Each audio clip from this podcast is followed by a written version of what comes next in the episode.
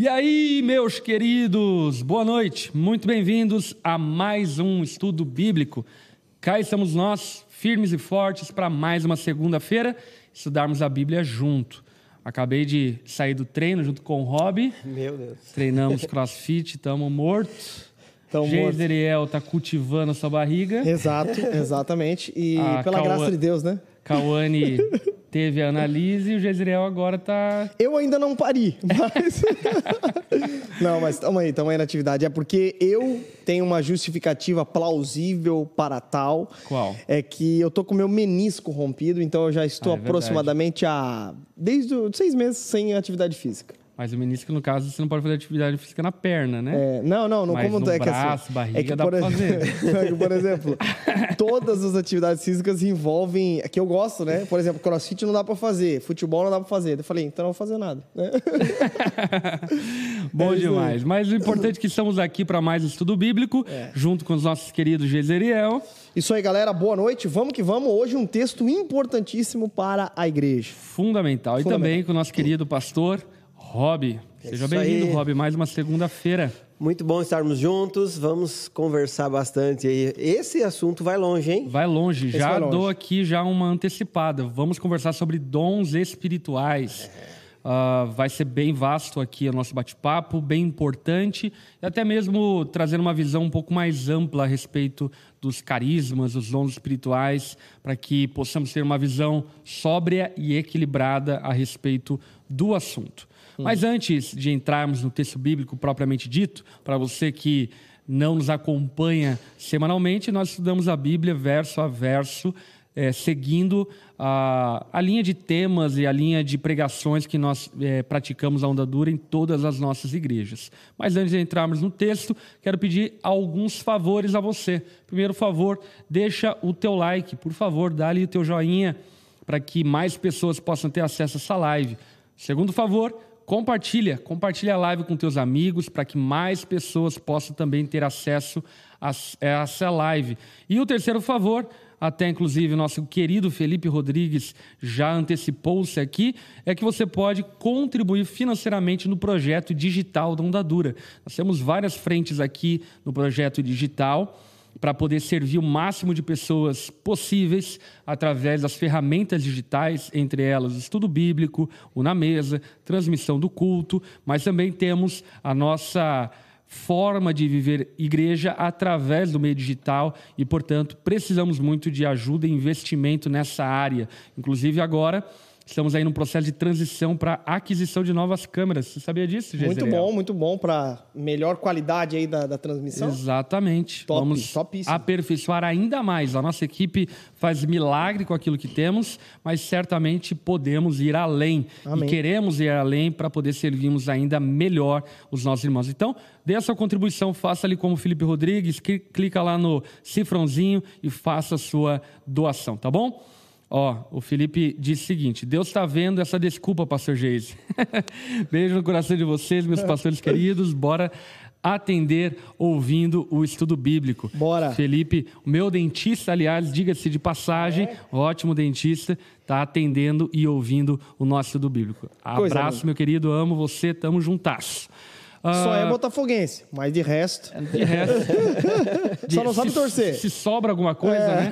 Porque quem não sabe torcer já. Hum, Já você começa descon- errado. Desconfia, né? É, desconfia. desconfia. Aliás, para entrar aqui tem que ser corintiano, né? Exato, Senão não exato, pode nem exato, vir exato. aqui. Não pode. Exato. Fique você sabendo que aqui temos um corintiano, Exato. aqui temos outro corintiano Que- e aqui temos outro corintiano. Exato. E que ganhou do Flamengo, diga-se de passagem, no último final de semana. E um de- abraço pro Rodinei. É, É, isso aí. e diga-se de passagem também que levará a Libertadores esse ano. Levará. Levará porque agora ele pega o Flamengo agora na Libertadores e também já vou aqui. A gente vai falar sobre o dom da profecia, profetizar. Não, brincadeira. bora, bora. Mas é isso aí. É, esqueci de alguma coisa ou falei tudo? Acho que falou tudo. Então, Acho se que- falei Com- tudo. Compartilhar, né, a live também com o pessoal. Ah, é verdade, é interessante, verdade. Boa, boa. Boa. O, o assunto é tão importante para ordem da igreja, do culto, da vivência da- do povo de Deus, inclusive no GP, porque essa instrução sobre a forma de viver os dons não é algo somente para as reuniões aqui nos nossos templos, vamos assim dizer, Uhum, né? Não, é para a vida da igreja, a comunidade, onde ela se reunir. Então, onde nós estivermos reunidos enquanto povo de Deus, nós devemos entender o valor dos dons e aplicar esses princípios para o culto, para a adoração a Deus comunitária. Exatamente. Acho que essa fala introdutória é muito importante, Rob, porque até inclusive a gente vai ver o apóstolo Paulo falando acerca disso, quando ele fala, né, não quero que vós sejais ignorantes a respeito dos dons espirituais. O apóstolo Paulo, ele fala isso porque ele entende o valor dos dons espirituais, ele compreende o valor dos dons espirituais na edificação da igreja. A igreja não é edificada na força de homens, a igreja é edificada na força do Espírito por meio da capacitação divina que se manifesta em grande medida a partir dos dons espirituais. E o que acontece em muitas ocasiões, a gente vai falar sobre isso, é que temos um estereótipo criado, um estigma criado dos dons espirituais, que inclusive pensamos não termos dons espirituais e por vezes estamos é, fluindo nos dons espirituais sem perceber que na verdade aquilo foi uma capacitação divina e não uma capacitação humana. Portanto, é um assunto de extrema importância e nós, obviamente, também vamos dar aqui a nossa visão. é, é, pneumatológica a respeito dos dons espirituais, para que dessa forma você que é membro da Onda Dura, inclusive, possa ter aqui um, um aval a respeito daquilo que pensamos Boa. em relação aos dons espirituais, tá bom? Quero agradecer a todos que fizeram doação, que estão fazendo. Os irmãos estão tudo generosos hoje, olha só. Coisa boa. A Maravilha. O pessoal recebeu? É, E eh, eu semana gosto- do pagode, né? Eu gosto de dizer que o pessoal nem imagina onde vai chegar essa oferta, né? Exato. As pessoas nem sabem o quanto isso vai abençoar pessoas. Por isso que, é, de fato, vale a pena nós entendermos que a contribuição no reino de Deus faz a diferença na vida de muitas pessoas. Bom demais. Gente, vamos lá. Primeira coisa que eu queria pedir para você, enquanto a gente vai introduzir aqui, diga de qual cidade você está nos acompanhando, país, enfim, coloca aí a tua cidade, teu país, para nós termos essa amplitude do alcance daquilo que estamos fazendo aqui toda segunda-feira. Outra coisa que eu também gostaria de pedir a você é o seguinte: na medida e que forem surgindo perguntas, comentários, testemunhos a respeito do que vamos tratar, pode colocar nos comentários, porque, dado o momento, nós vamos parar, ler os comentários, responder as perguntas, ler os testemunhos, e eu creio que isso vai ser de proveito para a vida de outras pessoas, tá bom? Dito isso, vamos fazer aqui uma breve introdução à carta de Paulo à igreja de Corinto. Não vamos deixar o Geise fazer, porque senão o Geise vai fazer até as 9 horas da noite. Então tá bom. Rob, faça aí uma breve introdução da carta de Paulo à igreja de Corinto. É, bom, eu penso que é interessante a gente lembrar algumas questões que estão sendo abordadas por Paulo nos, nos últimos capítulos. É, Paulo falou um pouco sobre a liberdade cristã e ele explicou o quanto essa liberdade que nós recebemos em Cristo, ela, ela é equilibrada pela responsabilidade. E essa responsabilidade, ela flui do amor. Ele já fala isso no capítulo 8, como o amor, ele precisa é, permear os nossos atos a- de tal forma que entendamos que o que devemos fazer, o que, aliás, o que podemos fazer, nós iremos tomar cuidado com isso na relação com o nosso irmão. Então, quando Paulo ele mostra o equilíbrio que deve existir na nossa liberdade, ele aborda desde eh, situações relacionadas ao próximo, aos irmãos, questões que podem envolver escândalo, quanto questões onde ele mesmo tinha direito e ele diz que ele abria mão desse direito em prol do outro. Eu vejo isso a partir do capítulo 8, no capítulo 9 ele fala sobre seus direitos, no capítulo 10 também ele orienta os irmãos sobre como devem eh, posicionar-se em algumas questões culturais, algumas questões no relacionamento com o próximo, é, por exemplo, participar de festas pagãs ou não, como eles deveriam abordar essa situação. E mais especificamente no capítulo 11, que foi o último texto abordado, é, Paulo ele fala sobre o quanto nós precisamos aprender a usar a nossa liberdade, mas com o zelo da comunhão, da coletividade. Uhum. Nós precisamos usar a nossa liberdade respeitando o outro, inclusive levando em consideração questões culturais que podem transmitir é, equívocos sobre a fé, sobre a nossa postura uhum. e também entendendo o valor do corpo de Cristo, discernindo o corpo, que talvez seja a melhor expressão para nós entendermos o capítulo 11. Muitos comentaristas começam uma nova sessão no capítulo 11 falando sobre o culto público. Uhum. É, e nessa, nesse entendimento, o apóstolo Paulo, então, ele mostra como os irmãos devem se portar nesse culto. É, por isso que eu gosto de falar sobre a liberdade antes, porque eu entendo que essa liberdade ela está relacionada com o culto. A minha liberdade vai me instruir na vivência do culto, a ponto de não ofender o meu irmão e a ponto também de compreender como devo valorizar aquilo que eu recebi da parte de Deus. É aquilo que é abordado a partir do capítulo 12. Os hum. dons ou dádivas divinas, elas também é, nos trazem um compromisso e uma responsabilidade. Eu recebo isso, mas eu não usufruo desses dons, ou eu não evidencio esses dons de forma banal, desenfreada, deliberada, sem controle, sem zelo, sem cuidado. Pelo contrário, uhum. no entendimento que Paulo traz aqui, o dom ele traz uma responsabilidade e deve ser usado com muita cautela. Muito bom, muito bom. Muito bom. Legal. Então, vamos lá para o texto bíblico, porque tem bastante coisa para a gente comentar aqui, ok? Uh, o texto bíblico de hoje, então, meus caros amigos, abram a Bíblia de vocês aí, em 1 aos Coríntios, no capítulo 12, ok? 1 aos Coríntios, no capítulo 12. Uh, no dia de hoje, a gente vai ficar restrito aqui ao verso 1 até o verso 11, é a porção de texto que a gente vai tratar nessa ocasião. É, algo que muita gente sempre pergunta quais são os materiais que nós estamos usando aqui como apoio para que, de alguma forma, se você tem interesse em adquirir materiais, você possa ter algumas referências. Eu estou estudando aqui, estou usando a Bíblia do Charles Spurgeon, Estudos de Sermões de Charles Spurgeon, é, usando o comentário bíblico exegético do Gordon Fee. Uhum.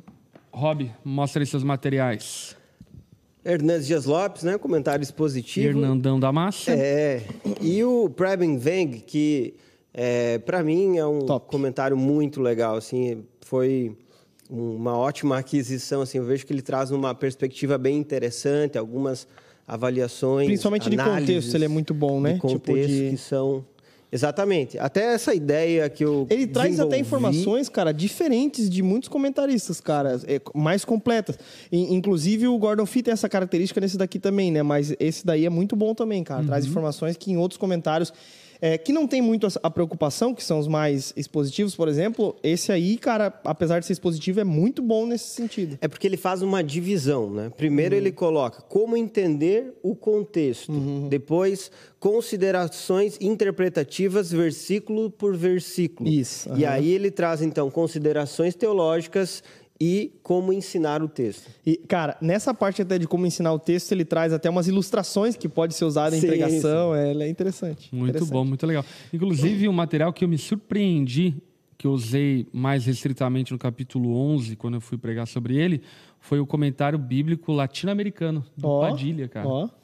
Muito bom o comentário dele do capítulo 11. Me deu muita base e entendimento sobre o texto bíblico. Enfim, só uma menção aqui. Maravilhoso. É, vamos lá. Vamos 1 lá. Coríntios capítulo 12. Eu tô só na Bíblia. Verso 1. Qual é a versão tua, gente? A minha NVT. A minha Também NVT, NVT eu, tá... é, eu já estudei antes, né? Eu não trouxe os eu comentários tenho todas cá, aqui, mas... No meu celular tenho todas. ah, que legal. É, o meu também. A mensagem NVI, Só que NVT. tem algumas versões do meu celular aqui que que acaba que trava o celular, já viu? Por é, exemplo, uma. É, é, é tanta heresia que. É tanta heresia. Eu tenho a católica aqui, vou ler na católica. É tão Aí, pesada que. É, São Paulo aos Coríntios. Querem não? Eita, glória. Não, tá. mas eu tô com uma dissertação aqui do nosso amigo Bibo, que trabalhou muito esse texto numa, na dissertação dele de mestrado. Olha que legal. E eu fiz agora um trabalho no, seminário onde eu fiz um ponto de aproximação entre a pneumatologia reformada e a pentecostal. E eu trabalhei o ponto de aproximação a partir da visão de Gordon Fee. Foi bem interessante. Poxa, porque, inclusive, sobre o capítulo 12, o Gordon Fee tem muitas semelhanças com a interpretação reformada. Uhum. E ele é um teólogo pentecostal, né? Então, é, é. foi bem interessante. Enfim. Muito legal. Uh, a Manuela Lemos está pedindo para você repetir o material. Acho que é desse último aqui. Preben Veng. Para você apacentador, inclusive, é legal esse, esse, comentário aí, né, Rob? Bom, bom. É bom, é bom para você que é. quer dar o, apresentar o texto lá no GP, ó, legal, ó. Editora Vida Nova, tá bom? Uhum. Manda é para nós também outros comentários aí. Não, hoje o Eric ganhou um calhamaço de, de é. presente ganhou lá de comentário, cara. Eu já dei uma cantada no meu story já, ó, pessoal. Tá lançando um panoraminha aí do Novo Testamento. enfim, aliás, o Mateu Henry, cara, o Eric ganhou um comentário que eu queria. Mas, enfim, 15 de agosto, de repente, tá chegando. Só pra. É bom esse comentário, viu? Eu gosto é bom, dele. É bom, Tu tem, né? Tem. É tem. maravilhoso. Eu, eu tenho invejo todas as vezes que eu entro concisa. na tua sala. não, os meus comentários estão tudo em casa, não estão na minha sala mais. Não estão, ah, é? O, o... Porque senão roubam. O é. Jezreel pegou esse daqui, fez stories com esse daqui. me pagando, me pagando com o Gordon. Não, mas é que eu precisava muito dele, né, pra fazer o trabalho. Jezreel. Mas Deus é bom. Quem é sabe da, um dia. Quem sabe, é da família, ó, Quem sabe um dia o Bibo é, se compadeça de mim e me dê um desse aqui também, que ele trouxe só, só traz pro Lipão. Mas tá tudo bem. Eu, eu... Bora lá, cada um é com a sua porção. Bom que meu pastor me abençoa, né, nas é. pregações. É isso aí. Bora lá, vamos lá, gente. Então, 1 Coríntios capítulo 12, verso 1 em diante. Top. Uh, Geise, lê para nós até o verso 3, pode ser, por favor? Vamos lá. Agora, irmãos, quanto à sua pergunta sobre os dons espirituais, não querem, não quero que continuem confusos. A minha versão traz confusos aqui. Vocês sabem que, quando ainda eram pagãos, foram conduzidos pelo caminho errado e levados a adorar ídolos mudo, mudos. Por isso, quero que compreendam que ninguém que fala pelo Espírito de Deus amaldiçoa Jesus e ninguém pode dizer que Jesus é Senhor a não ser pelo Espírito Santo. Ótimo. Vamos lá. É, começando o texto bíblico, fica evidente que essa demanda para falar sobre dons espirituais não foi uma demanda que o próprio apóstolo Paulo entendeu que deveria tratar, mas foi uma demanda proveniente de um questionamento e de uma pergunta que a igreja destina a Paulo. Uhum. A igreja pergunta a Paulo a respeito dos dons espirituais, de como tratá-los, e Paulo responde. Até é interessante, tem um, um, fator exegético aqui. Tem uma palavra que é repetida todas as vezes que Paulo responde uma pergunta. Por exemplo, capítulo 7, versículo 1. Ora, quantas coisas que me escrevestes. Capítulo 7, versículo 25. Ora, quanto às virgens. Capítulo 8, versículo 1. Ora, no tocante às coisas sacrificadas aos ídolos. Capítulo 11, versículo 2. Ora, eu vos louvo. E capítulo 12, versículo 1. Ora, a respeito dos dons espirituais. E continua. Capítulo 15, 16. Há uma repetição da mesma palavra quando ele começa um assunto que está relacionado a uma pergunta. Um boa, cacu boa. cacuete retórico, né? Sim. Inclusive, né, tem que deixar claro aqui que 1 Coríntios é a primeira carta de Paulo aos Coríntios que nós temos acesso. Uhum. Podem ter outras cartas, inclusive até o Gordon Fee faz uma organização de possíveis cartas que o apóstolo Paulo uhum. mandou para eles antes, nessa troca de cartas cartas, né? Na verdade, o próprio apóstolo Paulo, na carta de 1 aos Coríntios, ele menciona, né? Na carta cinco, anterior, enfim, que envia a vocês. Então, bem possível, quase que uhum. com certeza, o apóstolo Paulo já havia enviado outras cartas. Mas vamos lá. Então, o apóstolo Paulo está respondendo uma pergunta, uma demanda que a igreja de Corinto levanta para ele. Uhum. E eu gosto é, de, de falar sobre isso, porque, por vezes, a, a teologia responde pergunta que as pessoas não estão fazendo. E eu acho que é pertinente, por vezes, nós falarmos sobre coisas que as pessoas não estão perguntando, porque talvez elas não tenham nem entendimento para perguntar acerca das perguntas que precisam ser respondidas. Uhum. Porém, é, eu acredito que nós chegamos nesse nível de maturidade para responder perguntas e enigmas que as pessoas mesmo não têm, quando as perguntas que elas têm já foram respondidas. Portanto, aqui, inclusive, eu acho que fica um apelo, principalmente a pastores, mestres, a líderes, de se deterem em responder as perguntas do nosso tempo, uhum. é, responderem os questionamentos teológicos do nosso tempo. Por exemplo, a, a gente fala muito a respeito das questões do, do, nosso tempo, pautas de gênero, pautas identitárias, assim por diante, mas de uma forma, eu diria, muito empobrecida e objetiva. Ainda não existe um tratado teológico cristão robusto sobre esse assunto. E essa certamente deveria ser uma demanda da teologia do nosso tempo. Uhum. Criar uma confessionalidade, criar uma teologia a respeito dessas pautas e assuntos que estão na boca da sociedade, que fazem parte dos questionamentos do nosso tempo. Portanto, Paulo, como um bom teólogo, ele alia a teologia com as questões e questionamentos práticos que o povo estava vivendo, que precisavam de respostas é, teológicas para essas demandas, e no caso aqui, as demandas relacionadas com os dons espirituais. É, e essa até é importante, nas respostas de Paulo, uma coisa que é muito interessante também, é que ele responde essas perguntas, embora em alguns momentos elas sejam, é, é, de fato, descritivamente é, é, é, feitas, né? De fato, elas aconteceram mesmo, mas em outros momentos ele percebe que precisa tratar de algum assunto uhum. que nem mesmo o povo formulou a pergunta, uhum. mas que precisa de respostas, precisa de regulamentação, por assim dizer. É, e um, um, outro ponto que é bem interessante também é que Paulo sempre na sua resposta considera o contexto, o passado e o presente e o futuro da, da, daqueles crentes. Isso é bem importante. Muito bom, bom demais. Aí então, no verso 2, Paulo vai dizer. Ah, enfim, no verso 1, ele fala, né? Não quero que vocês sejam confusos a respeito dos dons espirituais. E por que Paulo fala sobre isso?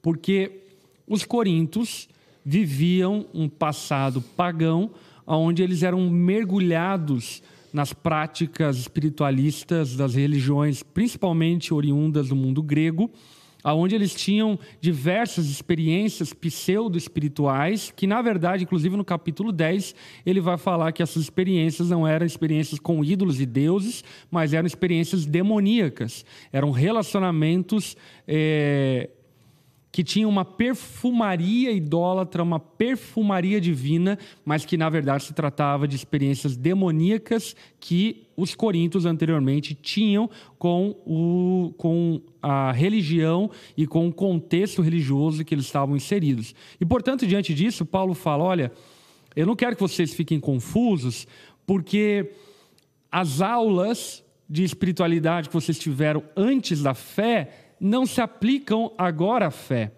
A espiritualidade cristã, a experiência espiritual cristã é diferente ah, da, da prática e das experiências que vocês viviam outrora quando adoravam a ídolos mudos. Uhum.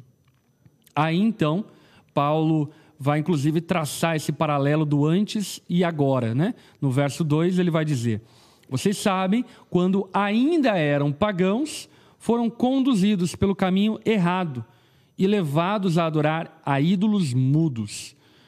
O apóstolo Paulo está deixando evidente que os ídolos mudos, eles conduziam o povo sem nenhum princípio vigente e sem nenhum princípio regente.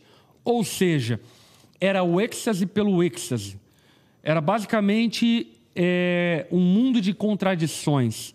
Uma hora os gurus falavam uma coisa, outra hora contradiziam aquilo que haviam dito anteriormente, e assim seguia essa experiência espiritualista, mas que na verdade não tinha fundamento nenhum, porque ela não estava fundamentada na verdade, ela estava fundamentada na experiência. Ou seja, as religiões de mistério, do mundo grego, elas se baseavam única e exclusivamente na experiência. Elas não tinham uma finalidade maior do que a experiência, mas a experiência era a própria finalidade é, desses transes espirituais que eles viviam é, dentro da, do paganismo que eles estavam inseridos anteriormente. No verso 3, então, Paulo vai dizer: Por isso, quero que compreendam que ninguém que fala pelo Espírito de Deus amaldiçoa Jesus. E ninguém pode dizer que Jesus é Senhor, a não ser pelo Espírito Santo. E aí, meu caro Rob, o que você tem a comentar sobre esse verso? Bom, ele esclarece que somente pelo Espírito Santo é que nós podemos confessar e viver de forma comprometida com o senhorio de Cristo. Porque o que precisamos entender é que esse texto ele está falando claramente sobre algo que vai além de uma expressão verbal, de um mero falar ou expressar algo com as palavras, né? mas é um reconhecimento com a sua vida acerca de quem Jesus é. E essa obra do reconhecimento verdadeiro é realizada pelo Espírito Santo. Por isso que Paulo está fazendo aqui é enaltecendo a pessoa do Espírito Santo, reconhecendo a ação do Espírito Santo no convencimento das pessoas e na instrução para que os irmãos então vivam uma é, espiritualidade verdadeira ou uma confissão genuína sobre quem Cristo é. E isso é, é colocado até como um contraste entre esses ídolos mortos, mudos, e o Deus verdadeiro, aliás, o Deus triuno. Né? No versículo seguinte, uhum. ele vai falar até sobre essa ação é, da, trindade. da trindade, exatamente. Uhum. Mas só uma coisa que é, eu queria só ressaltar sobre ainda o versículo 1. Estava olhando aqui, eu lembrei. É, no, esse versículo 1 ele é a base para muitas pessoas interpretarem, uma, uma interpretação sensacionista sobre uhum. os dons, tomar como base essa, esse texto para falar sobre algo diferente. É, dentro do texto original no grego, a palavra dons ela não aparece no versículo 1. Uhum. Mas você pode olhar na sua versão, NVI, NVT, uhum. NAA, todas essas versões de equivalência é, dinâmica, elas trazem essa tradução. Aliás, equivalência formal e dinâmica, né? Uhum. Para quem não está entendendo, né, existem três tipos de traduções é, do texto do Novo Testamento, da Bíblia em geral, né? É, equivalência formal, equivalência dinâmica e paráfrase. É. Quando nós olhamos as paráfrases, por exemplo, a mensagem, a palavra dom não aparece e nem mesmo uma menção a isso. Fala uhum. somente sobre uma espiritualidade uhum. ou algo relacionado ao Espírito Santo. Uhum. Porém, é, essa interpretação das Bíblias em geral, uh, ela traz a palavra dom exatamente porque se entende que dentro desse contexto a pergunta foi sobre dom e a resposta de Paulo está sendo sobre o dom. Uhum. Então, Até ele um... traz uma explicação sobre esse assunto a partir do versículo 1. Uhum. Esse contexto que nós estamos falando aqui do versículo 2 e 3 sobre uma confissão de Cristo ser o Senhor, na verdade é uma base para nós entendermos que aquela pessoa tem o Espírito Santo, uhum. porque só pode receber os dons e viver os dons quem é a habitação do Espírito de Deus. Uhum. E é a habitação quem confessa Jesus como Senhor. É. Ah, perfeito. Até um ponto aqui que é importante é que ele trabalha com a ideia do pneumáticos, né? Uhum. Que, é, é, é, que dá essa ideia né? de, de ser é, pessoas espirituais ou algo do tipo. Mas o contexto nos leva a crer que esse tipo de tradução aqui, dons espirituais, é o mais coerente. Por quê? Porque ele está ele tá regulamentando um possível abuso da, da, da, do carisma do dom de línguas e da profecia, que eram manifestações visíveis. Então, a ideia de pessoas espirituais pode ser algo como é, aqueles que se mostram como espirituais, ou uhum. aqueles que demonstram os seus dons. Logo, entende-se que de fato existe ali uma manifestação visível daquilo. Então, por exemplo, talvez até alguns comentam sobre a ideia de que, quando falam sobre os espirituais, poderia até ser como uma, uma, uma, uma forma de identificar aqueles que, no culto público, é, deixavam visíveis os seus dons. Uhum. Então, por exemplo, quanto aos espirituais, quanto àqueles que é mais espiritual ao ao, né? Uhum. Quanto àqueles que, quanto àqueles que é, é de fato falam em línguas em público Tem e tudo mais. Tanto que, e exato, postura. Aqueles que mostram, que demonstram no culto público, porque vejamos, ele está trabalhando desde o capítulo 11 a questão do culto público, da profecia no culto público, das mulheres levantarem com o véu. Então ele está trabalhando e está regulamentando as questões visíveis a respeito do que acontece no culto público. Então, mesmo que fosse a interpretação que é do, do, do texto grego pessoas espirituais ou quanto aos espirituais, é. o contexto nos leva a crer que, de fato, e também na continuação do texto, ele está falando sobre dons espirituais, uhum. porque possivelmente para os coríntios, os mais espirituais eram aqueles que demonstravam sua, sua espiritualidade por meio, por exemplo, do carisma de línguas uhum. ou da profecia no culto público. Então, só para Para quem está em casa entender aqui qual é o debate aqui, a conversa que a gente está falando, é que no verso 1... Um... Respondendo a pergunta que o povo não fez. não, eu acho que é muito, muito é, pertinente falarmos sobre não, é isso. é um argumento sensacionista. Sim, sim. É muito pertinente falarmos sobre isso, porque no verso 1 a palavra grega utilizada pelo apóstolo Paulo é pneumáticos. Uhum. Enquanto, um pouco mais à frente, quando ele vai falar sobre a diversidade dos dons, ele usa a palavra carismatas, que são palavras que têm uma referência diferente na sua tradução. Pneumáticos, como bem disse Jezeriel e também o Rob, trata-se de homens espirituais, enquanto carismatas trata dos carismas espirituais, que diz respeito, então, às manifestações do Espírito Santo das pessoas espirituais. Uhum. E esse argumento sensacionista está relacionado ao fato de que a espiritualidade ela não necessariamente está relacionada aos carismas do Espírito Santo.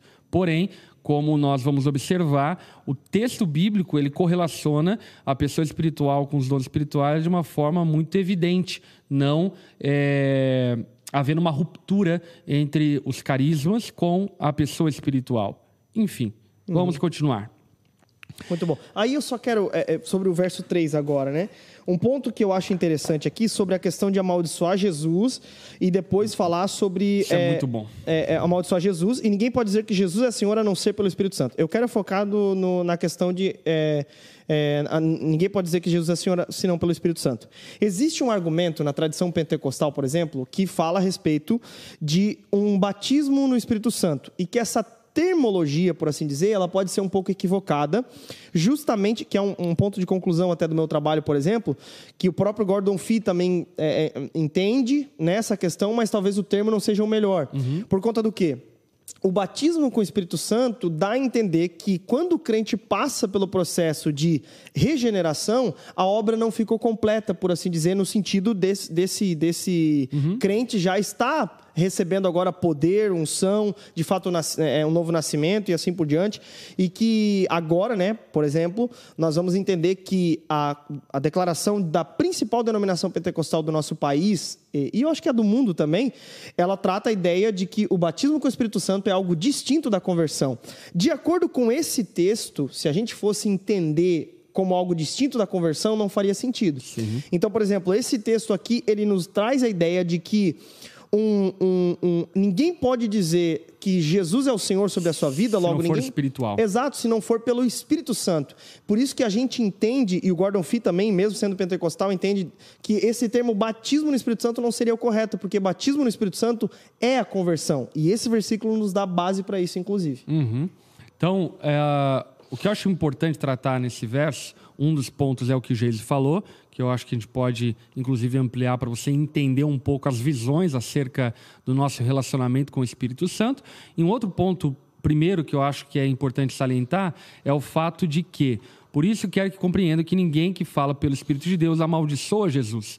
Por que Paulo está abordando isso? Paulo está abordando isso porque, possivelmente, nas reuniões dos Coríntios, alguns irmãos tomados, ou talvez não irmãos, mas tomados pelo, pelo transe espiritual, chegavam a dizer: Jesus seja amaldiçoado, e diziam blasfêmias contra Jesus.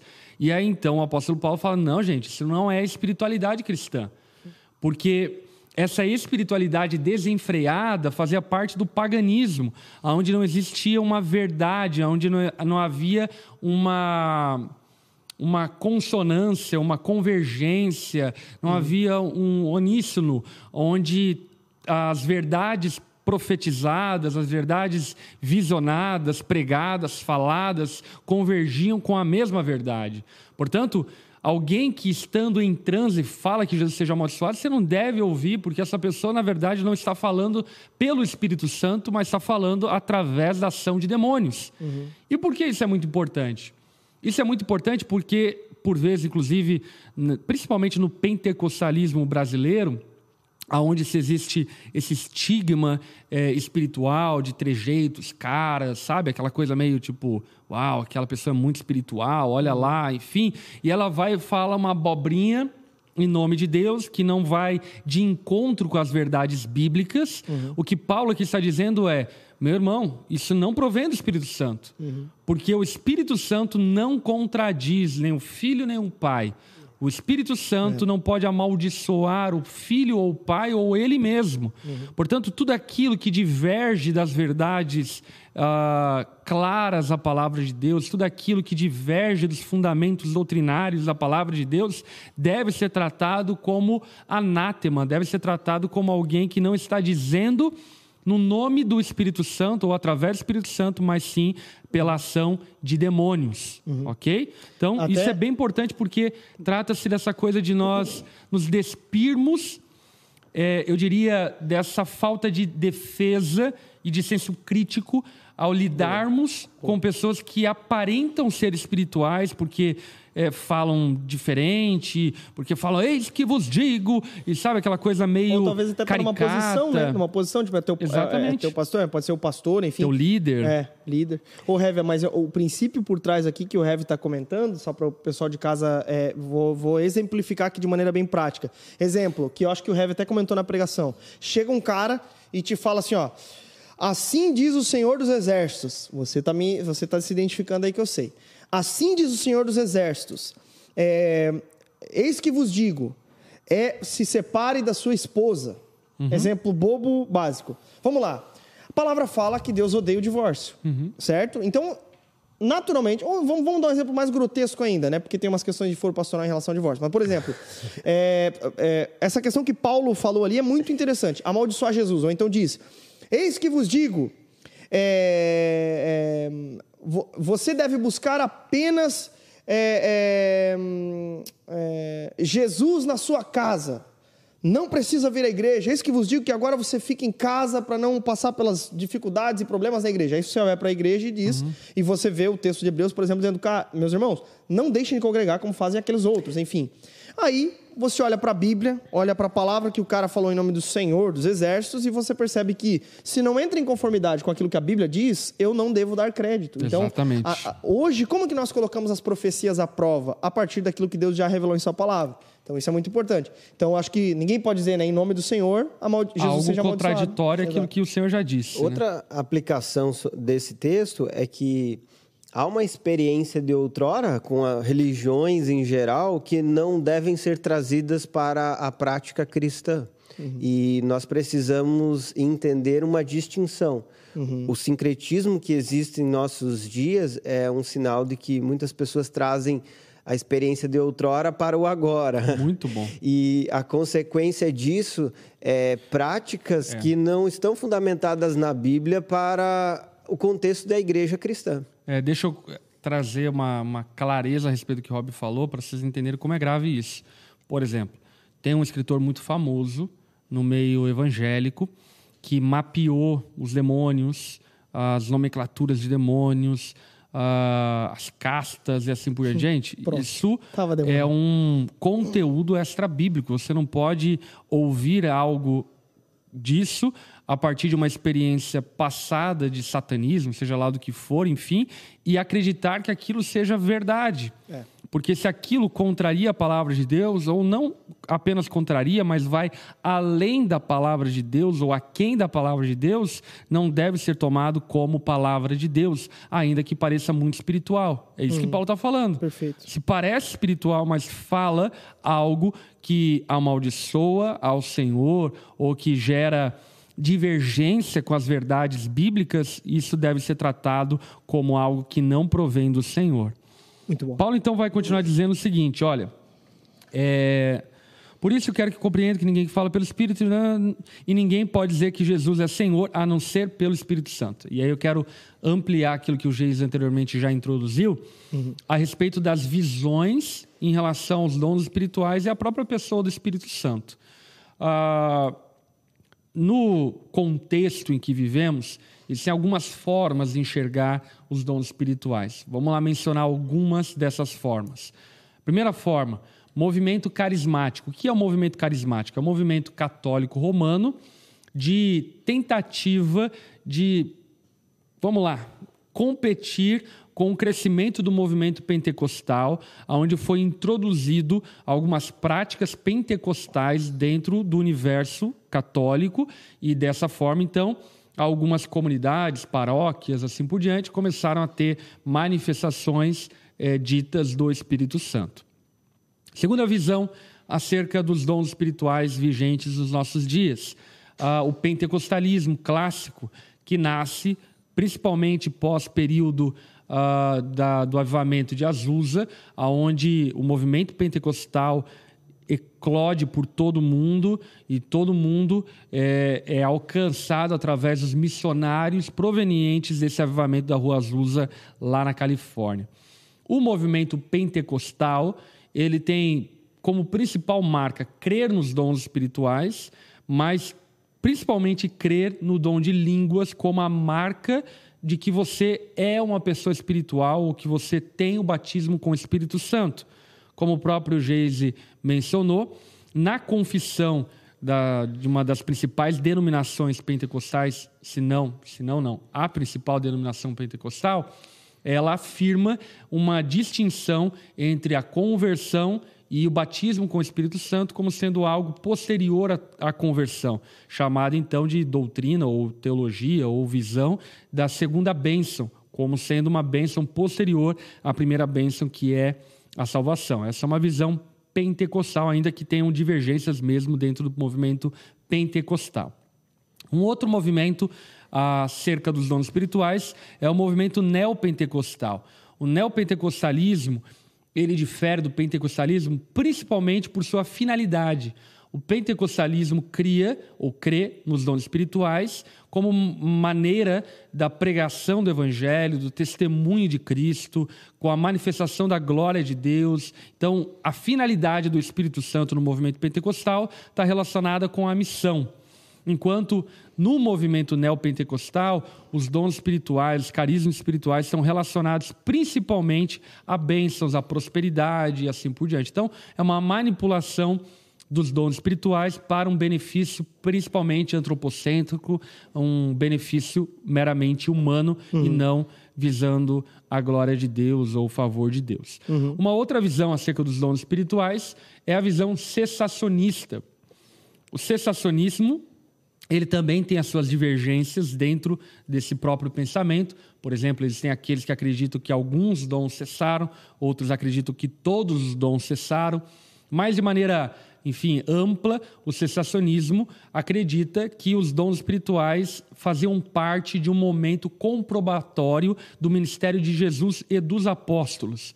Ou seja, os dons espirituais fizeram parte de um momento de corroboração do ministério de Jesus e dos apóstolos, e, portanto, assim que acabou o ministério apostólico e foi confirmado o testemunho de Cristo, não há-se a necessidade mais dos dons espirituais e, portanto, eles não mais existem. Assim creem os cessacionistas. Uhum.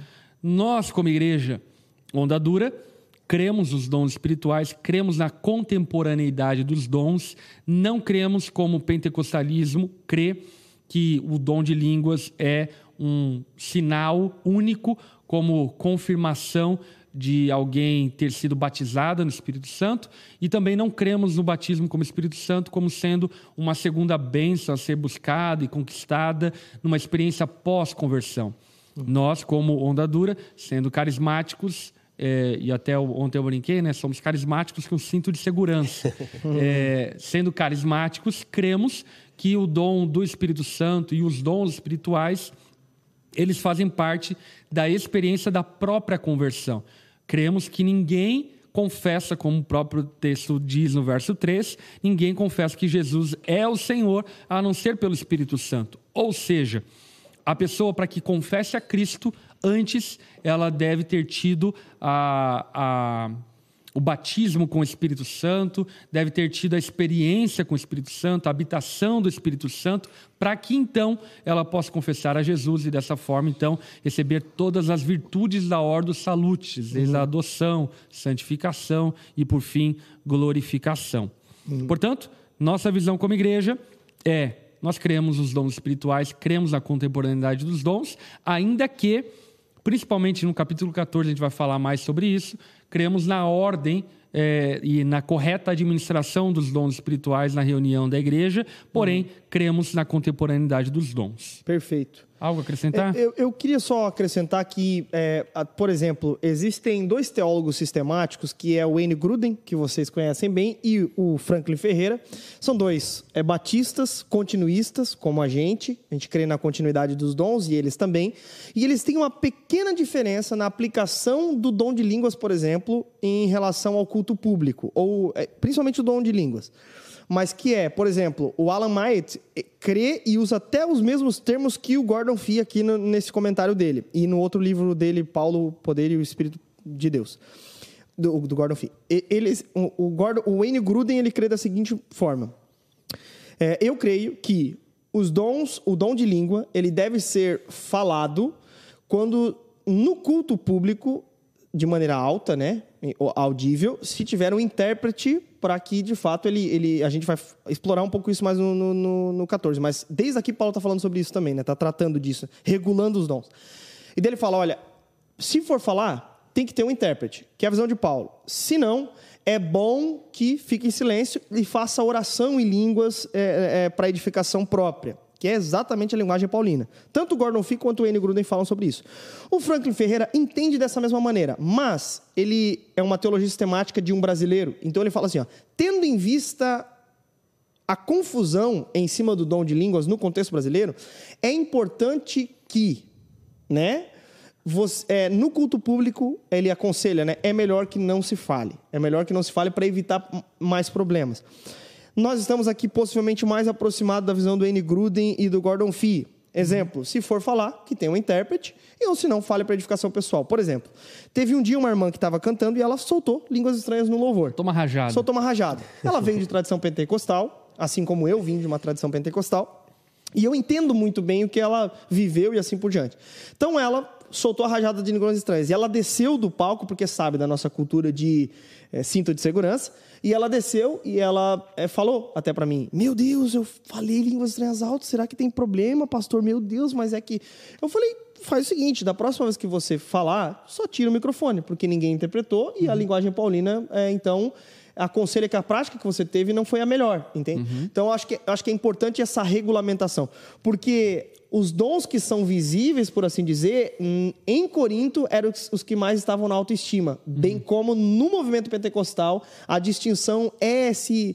É, com muito Perfor respeito aos pentecostais, né? mas é esse exibicionismo a partir principalmente do dom de línguas. E aí a gente precisa entender que o movimento pentecostal brasileiro desse eu entendo, uhum. é, ou melhor, tô, é, porque fui criado, tá? Não porque eu sou, né, enfim, porque eu é fui criado nesse, estudioso. né? E eu, eu, e eu precisei saber da onde veio, né? Mas, por exemplo, surge, é muito nova essa ideia. Por exemplo, a primeira ideia a respeito do pentecostalismo ser, isso é uma evidência do porquê que a gente deve ter um pouco de cuidado, mas uma evidência do, do, do, do do pentecostalismo ter essa marca distintiva como batismo no Espírito sendo dom de línguas é de 1901 apenas. É do, do, do, do, do Parham, né, que é o um principal nome que foi professor do William do, do Seymour, né, que depois aí William Seymour. É, William Seymour que é, é, muito envolvido no avivamento da Rua Azusa, que aí sim influenciou o pentecostalismo brasileiro, mas a ideia ela nasce de lá, entendeu? Então é uma ideia nova, mas tem como marca o falar em línguas é, é, alto no culto público, assim por diante. O Gordon Fee, por sua vez, bem como pentecostais clássicos, como até o Gutierrez Siqueira, um amigo do Bibo, por exemplo, eles entendem, gente, se não tiver a, a, a, quem interprete, a, quem interprete né, principalmente o, o, o Gordon Fee, ele diz, então é melhor que não, não, não fale, porque a principal é, é, é, ferramenta, a principal instrução de Paulo aqui é ordem e decência no culto público. E, inclusive, o Gordon Fee utiliza o seguinte, o seguinte termo. É, para não termos no culto público uma espiritualidade individualista, sendo que o culto é coletivo. Uhum. Entende? Muito bom. Bom demais. Vamos lá, vamos prosseguir porque tem texto ainda pela frente, o gente. O Geise está municiado Não, nesse ele tá texto. municiado, é. Mas isso aí é a Glória. tese dele, pô. Maravilha. Não, não, é, foi- e assim, interessante, porque eu tava orando a Deus, pedindo. Tem um cafezinho lá, já que tu olhou pra mim, que eu tava só tentando. Tem? Tá, top. Que eu vi vocês com a garrafa e não me trouxeram. Mas. Tem água, tem não água. tem? Tem água. Se tiver água, eu solto uma rajada aqui, velho. Não, mas, mas um ponto aqui que eu queria só dizer é que tem muito, porque a gente vive no contexto onde a maior denominação evangélica do nosso país é a Assembleia de Deus, que inclusive evangelizou o nosso país em grande Uhum. quem devemos medida. muito, aliás. A quem devemos muito, exatamente.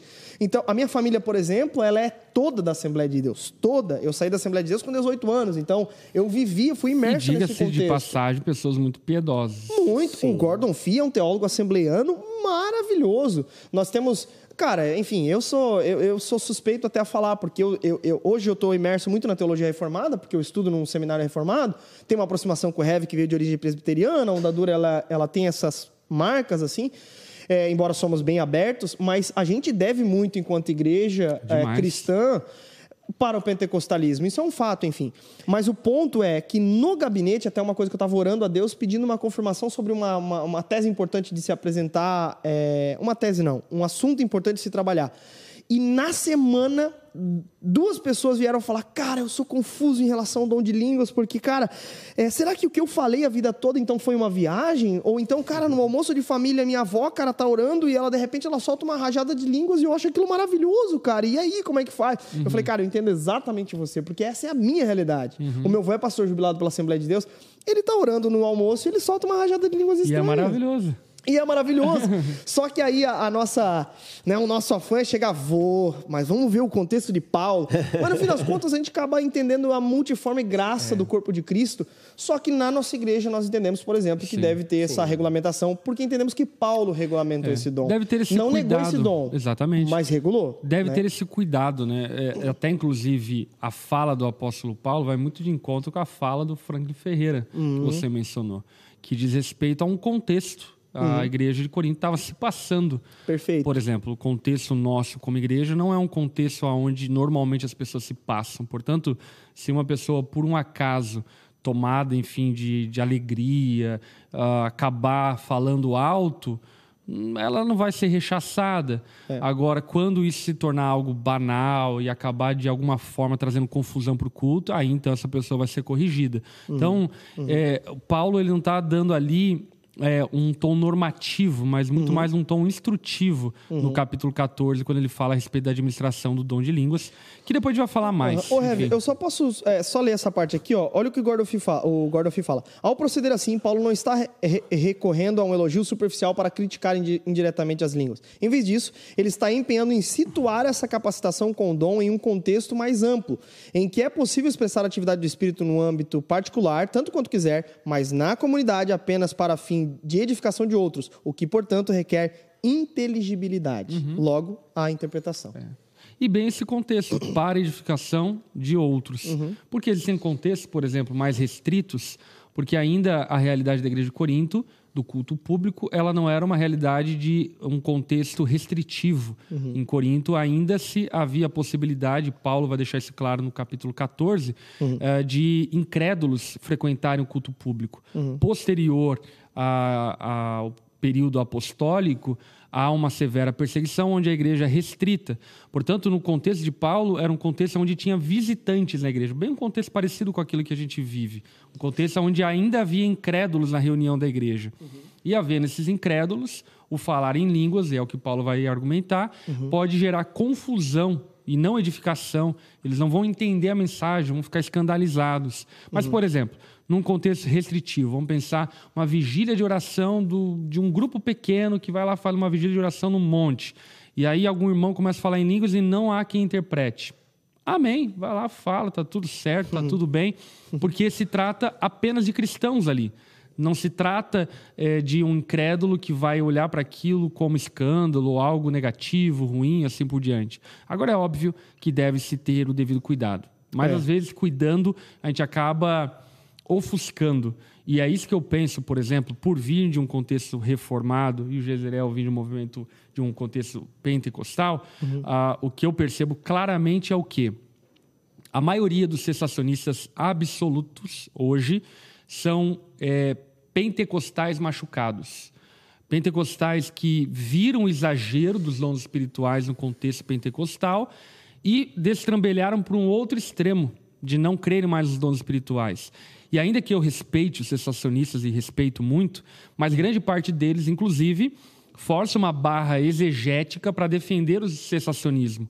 Porque, em termos bíblicos, pelo menos de maneira muito é, muito clara, de maneira muito dinâmica, você percebe os dons espirituais como sendo algo latente da igreja primitiva e não há nenhum ensino final doutrinário, a não ser nas entrelinhas e aquela coisa de tentar encaixar um texto no outro, enfim, uh, não existe nenhum nenhuma doutrina apostólica que afirma ah, o cessamento dos dons espirituais depois da morte dos apóstolos, por exemplo, como a maioria dos sensacionistas crê. Então, muito disso está relacionado ao trauma é, com o exagero, com, uma, com a má administração dos dons espirituais.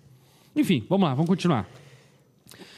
Existem tipos diferentes de dons espirituais, mas o mesmo Espírito é a fonte de todos eles. Existem tipos diferentes de serviço, mas o Senhor a quem servimos é o mesmo. Deus trabalha de maneiras diferentes, mas é o mesmo Deus que opera em todos nós. Então, aqui é muito legal mencionar o fato de que o apóstolo Paulo faz um passeio pela Trindade, demonstrando que a Trindade está envolvida na capacitação dos dons espirituais. Ele vai dizer, né? Existem diferentes tipos de dons espirituais, mas o mesmo Espírito é a fonte de todos eles. Uhum. Espírito. Uh, existem tipos diferentes de serviço, mas o Senhor, Quírios, a quem servimos é o mesmo. Quírios é o nome dado a Jesus, o Senhor. Uh, no verso 6, Deus, aqui referindo-se a Yahvé, ao Eu Sou, trabalha de maneiras diferentes, mas o mesmo Deus que opera em todos nós. Portanto, a ação da Trindade na capacitação da igreja, tanto para o serviço diaconal, quanto também para a distribuição dos dons espirituais. Interessante, né? Mais uma vez, Paulo vai para um argumento teológico, né? Para explicar a unidade da graça concedida aos irmãos. Ele uhum. vai para esse ponto é, teológico para que os irmãos, então, é, compreendam o quanto esse caráter triuno de Deus é exemplificado na ação de Deus em favor do seu povo, né? Até essas três palavras são bem interessantes, né? Dons, serviços e capacitações, elas estão mostrando que Deus, é, o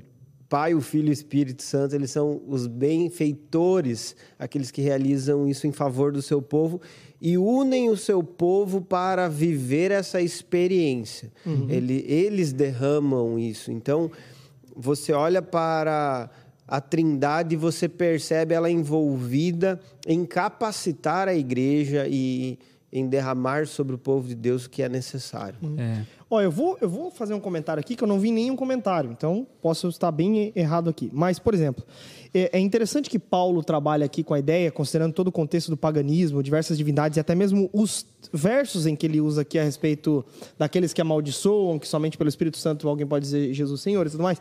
E na continuação ele fala sobre ter diferentes tipos de manifestação de, de, dons espirituais que provêm de Deus, mas é interessante quando ele comenta a, a, a, um aspecto trinitário, mas sobretudo que a fonte ela é uma única fonte. Uhum, uhum. A fonte ela é uma única coisa.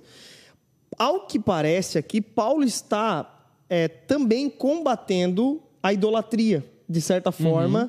é, na sua raiz mesmo, é, ao que parece, né? É, é, é, talvez não seja o foco de Paulo aqui, seja de fato a manifestação já no culto público, mas nesse argumento ele também está dizendo: olha, é, existem diferentes manifestações, mas não é um de Zeus, outro de Afrodite, outro uhum. de. Mas todos vêm do mesmo unidade. Deus. É, é. a unidade, exato. Exatamente. No meio da diversidade. No meio da diversidade. A unidade. Exato. Por exemplo, não precisa um Deus para o dom de línguas, um Deus para a profecia, um uhum. Deus. Eu estou fazendo aqui completamente o meu comentário, tá? Não, mas não é Mas é eu acho que faz saber? sentido. Ah, é? O, o Matthew Henry oh, é, fala sobre isso. Porque né? eu acho que faz sentido, entende? O Paulo é, trazer o aspecto de um Deus é, trino, mas sendo o mesmo Espírito, o Sim. mesmo Senhor, o mesmo Deus. É, ele está combatendo. Uh, o Matthew Henry é, fala sobre isso no comentário. Ele, se não me engano, é Matthew Henry ou o comentário Vida Nova. uhum. é, com o Carson, né? É, ele fala a respeito disso, de fato, como um combate à idolatria, uhum. aonde havia uma diversidade de manifestações proveniente de uma diversidade de ídolos, né? E aí então ele traz a diversidade da Trindade, mas sendo um Deus que trabalha uhum. em consonância, convergência é, com o mesmo Deus, uhum. né? Ou seja, serve para a edificação do mesmo propósito. Não são dons dispersos, não uhum. são dons que divergem de um do propósito, mas todos uhum. convergem para o mesmo propósito. Uhum. Inclusive dando essa noção da diversidade, mas ao mesmo tempo da unidade. Perfeito. Né? Uhum. Que é, então, a tese que Paulo agora vai levantar, e depois ele vai aprofundar ainda mais, dizendo a respeito de que, de fato, ninguém, ou melhor, nem todos têm os mesmos dons. Uhum. São diversos os dons mas devemos servir ao mesmo Senhor, uhum. servir ao mesmo propósito. Uhum. Portanto, aquele que fala em línguas, aquele que profetiza, deve servir ao mesmo propósito e não deve divergir do propósito, né? uhum. né? Maravilha, maravilha. Vamos lá, que verso bom 7. entrou em conformidade com os comentaristas. yeah. Fala, Varão. Fala, Gustavo. Ó, o Gustavo Carpers. Chega aí, Carpers. Um dia o Carpers vai participar do estudo bíblico também. Vai, ó. O Carpers é um talentoso. Vem cá, ó. O Carpers, pra quem não conhece, ó. ó você tem copinho de vidro, mesmo. O Carpers, não sei se o Carpers aparece aí na imagem, não? Não, né? Então tá bom. O Carpers, ele é, é veio da teologia luterana, teólogo é. luterano. Benção demais o Carpers. Não, agora ele é um teólogo é, é, ondadurenho. É. Vou botar uma água para nós. É benta, não? Se vem de Lutero, pode ser. Os por lá. Vamos lá. Verso 7. A cada um de nós é concedida a manifestação do Espírito para o benefício de todos. Então, uma ênfase aqui, né? Os dons espirituais, ele serve a todos.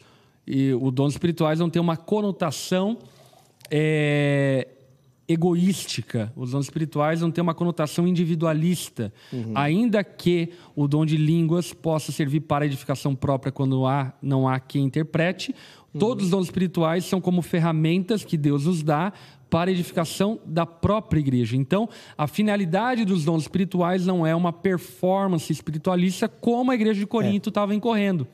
Mas a finalidade dos dons espirituais é para trazer benefício para os nossos irmãos, trazer encorajamento, trazer consolo, trazer graça, trazer é, discernimento, trazer visão, trazer direcionamento para a edificação dos nossos irmãos.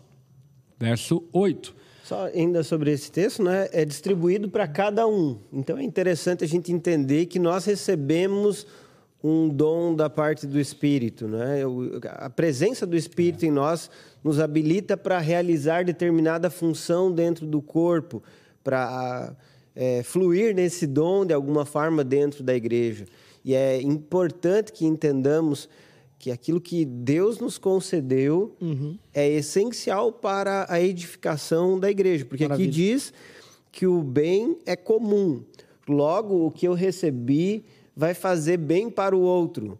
E se eu não estou vivenciando isso, eu estou deixando de edificar o meu irmão como ele poderia ser edificado. Muito bom. Muito bom. Até, inclusive, o reverendo Hernandes Dias Lopes, no comentário dele, ele fala algo que é muito pertinente a respeito desse verso, que ele diz o seguinte é, ninguém tem todos os dons, mas também ninguém tem nenhum dom, ou não tem nenhum dom, né? Uhum. Ou seja, o verso deixa claro e evidente que a cada um de nós, uhum. ou seja, é, Deus distribui os dons espirituais para cada um de nós, uhum. espirituais, uhum. é, pneumáticos, né? Uhum. Cada um de nós que somos espirituais recebemos dons espirituais. Isso é muito legal por quê? Porque, por vezes, como falei anteriormente, quando nós relacionamos os dons espirituais a uma performance, nós acabamos ignorando que os dons espirituais podem estar sendo vividos, praticados por nós, sem que percebamos que eles são espirituais. Uhum. Por exemplo, eu não tenho dúvida que a, a minha. Até mencionei ontem na pregação isso, né? Mas a minha efetividade no ministério da pregação da palavra, da profecia, por meio da pregação, não veio de mim. Eu era uma pessoa tímida, envergonhada, era uma pessoa que não sabia se expressar publicamente até a minha adolescência. Na minha adolescência, obviamente, comecei a me, me libertar um pouco mais na comunicação, mas ainda assim era muito limitado na, na comunicação. E de uma maneira sobrenatural, Deus me conduziu à necessidade de ter que pregar, e tendo então começado esse ministério, Deus me desenvolveu de uma forma tal que hoje eu fico admirado com aquilo que Deus fez. É óbvio que eu estudei, é óbvio que eu aprendi recursos de oratória e etc. Uhum. Entretanto, é, eu posso ter clareza ao afirmar que a efetividade desse ministério não é algo que eu poderia ter conquistado por esforço próprio, mas é algo que foi concedido pelo próprio Senhor, me capacitando para esse ministério. E eu quero dizer o quê? É que isso não parece tão espiritual. Né? Por exemplo, as pessoas podem me ver pregando ou vendo, ver um pregador pregando e achar que aquilo é puramente intelectual. E eu posso afirmar para você que não. Ainda que a pregação, obviamente, tenha é, uma conotação e tenha uma necessidade intelectual no sentido de nos esmerarmos e aperfeiçoarmos uh, o conteúdo e assim por diante. Uhum a efetividade da pregação, ela só pode ser um dom do Espírito Santo, porque é, é só o Espírito que convence o pecador do pecado. E vou dizer, sobre o dom da pregação até, eu diria, Heavy, tem, tem um livro do Dr. Marshall Lloyd Jones que é muito interessante, que é Pregação e Pregadores. Ele fala sobre um elemento, inclusive, na hora da pregação, que é a questão da unção uhum. do Espírito que vem. E eu comentava com o Heavy ontem sobre a pregação do sábado no Soma Universitário. Eu falei sobre um assunto extremamente contracultural, a respeito da singularidade feminina, da singularidade masculina, a respeito de que nós cristãos evidenciamos essas diferenças, e Paulo estava destacando isso, inclusive, no capítulo uhum. 11, é, sobre os papéis distintos, que na nossa sociedade é muito. É, há uma tentativa, por parte, por exemplo, de movimentos ideológicos, de que isso não aconteça. Só que o cristianismo ele vai na contracultura. Então, de fato, quando nós estamos no, no, no, no, no momento da pregação, vem uma unção diferente, onde o Espírito nos capacita a pregar de maneira com autoridade, com verdade, que eu falei pro Heavy até, que fora do púlpito eu nunca falaria. Uhum. Fora do, do ambiente da pregação, parece que eu não falaria. E no meu sermão, é, é, é, é, eu até escrevo algumas coisas assim, mas um pouco mais branda, né? Mas sem sombra de dúvidas, na, no momento da pregação, o Espírito Santo nos dá uma coragem diferenciada, é. de modo que, cara, se alguém se levantasse ali no meio e me, atirasse, eu, tipo assim, com toda a minha convicção, eu estava convicto daquilo. Não, pode me atirar, eu não vou uhum. me calar nunca sobre isso. Enfim. Então é, é, de fato uma graça divina, né, no momento é. da pregação e esse elemento da unção. Amém. Como diria Hernandes Dias Lopes, uns são, outros não são. É, exatamente. Vamos lá, verso 8. Aqui Paulo vai iniciar um catálogo de dons espirituais que, na verdade, não é o único que o apóstolo Paulo é. faz. Ele também faz uma outra listagem em Romanos 12, faz uma outra listagem em Efésios capítulo 4, em 1 Coríntios 14. Em alguns outros momentos, Paulo, então, menciona outros dons espirituais. Hum. Mas nesse caso, o apóstolo Paulo vai dizer então: a um, o espírito dá capacidade de oferecer conselhos sábios ou palavra de sabedoria. Uhum. A outro, o mesmo Espírito dá uma mensagem de conhecimento especial, ou palavra de conhecimento. Uh, vamos definindo de maneira breve, porque a gente já, enfim, extrapolamos o tempo aqui, mas vamos definindo cada um desses dons para que você entenda o que o apóstolo Paulo está dizendo, né? A uns é dado a capacidade de oferecer conselhos sábios. Está relacionado com uma capacidade, uma capacitação divina para falar uma palavra que entra como uma flecha no coração daquele que você está falando. Uh, vai de encontro exatamente com as necessidades daquela pessoa, como um direcionamento que traz clareza, ilumina a, a vida daquela pessoa. De certa forma, uh, o falar uma palavra de sabedoria está relacionado também com o dom da profecia, porque é semelhante a, a abordagem é semelhante ao resultado a partir do dom uh, da palavra de sabedoria. O outro, a palavra de conhecimento. A palavra de conhecimento ele está muito relacionado com um discernimento que vai para além daquilo que as pessoas conhecem. Por exemplo, eu mesmo mencionei ontem na pregação é, uma experiência que eu tive, uma ocasião que eu estava fora do país e uma pessoa que não me conhecia, eu não conhecia ela, enfim, uhum. nos encontramos para almoçar. E quando sentamos para almoçar, ela olhou para mim e começou a contar a minha história de cabo a rabo, com detalhes, minúcias, falando sobre questões da minha família, do meu pai. Algo muito, muito sério e, naquele momento, muito pontual. Uhum. Algo que eu necessitava ouvir como consolo da parte do Senhor, como encorajamento da parte do Senhor. E, sem sombra de dúvida, me trouxe muito benefício aquele irmão que compartilhou comigo a palavra de conhecimento que Deus deu a ele para edificação da igreja. Esse dom, inclusive, né, é comumente conhecido no meio pentecostal como profecia. Uhum. Esse dom é, é, o cara entregou uma é. profecia para mim e tal. Enfim, é, é, comumente conhecido. Embora a nomenclatura do, de Paulo é palavra de conhecimento, né? Uhum. É isso aí.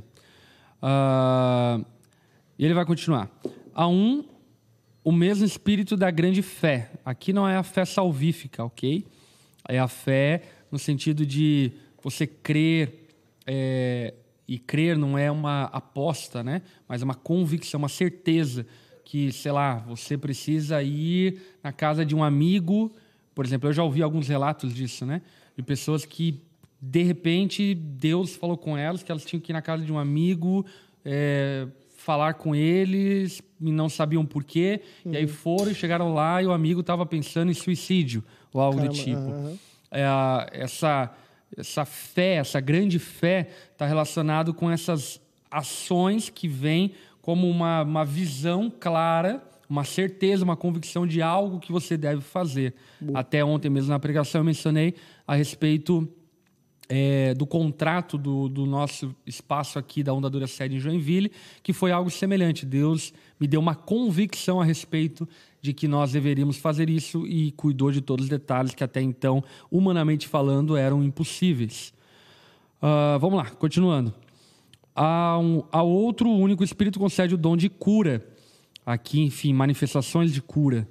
A um ele dá o poder de realizar milagres. Aqui são sinais né, milagrosos, como, uhum. por exemplo, Moisés lá em relação à serpente e a... Operação de maravilhas, em outros, é. fala sobre isso, né? E isso é muito comum, inclusive, viu?